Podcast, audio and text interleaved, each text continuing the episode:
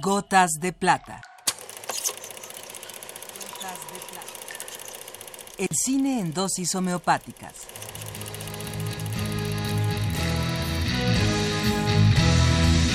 Con Carlos Naro.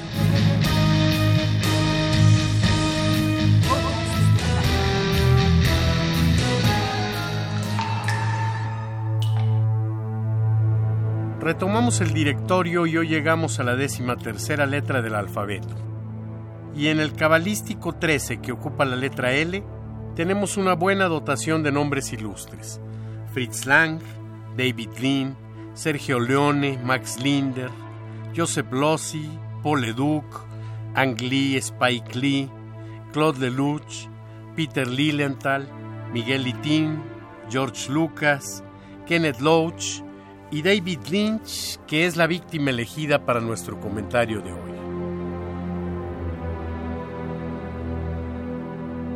David Lynch nació en Missouri el 20 de enero de 1946. Creció en un pueblo de Montana y realizó sus estudios profesionales en Washington, Boston y Filadelfia, lo que lo podría definir como un norteamericano 100%. Sin embargo, su cine es tan distante de los convencionalismos del cine norteamericano que en 1981, al conseguir su primera nominación de las tres que lleva al Oscar como mejor director, se llevaría una gran sorpresa al escuchar que se le presentaba como un joven director británico.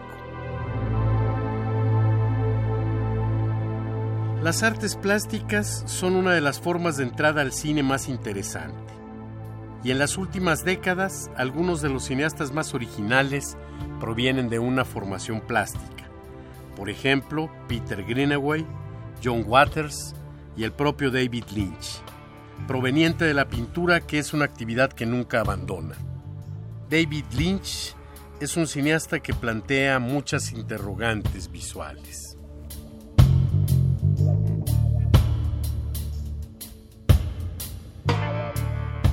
Las imágenes creadas por David Lynch son portentosas, extrañas y poderosas.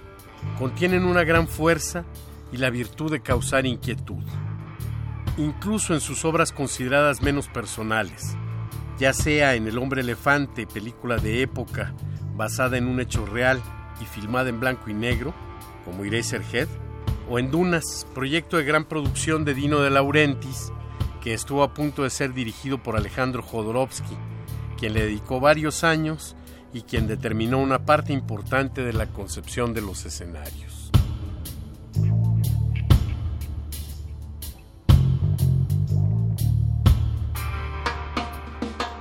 David Lynch ha desarrollado una obra cinematográfica notable, original y poderosa, que lo hace uno de los cineastas más significativos de todos los tiempos.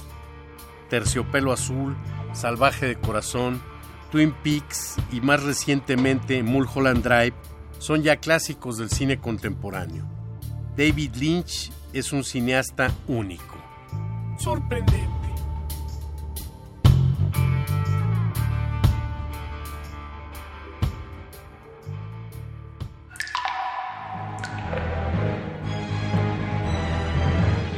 Hasta aquí la dosis de hoy.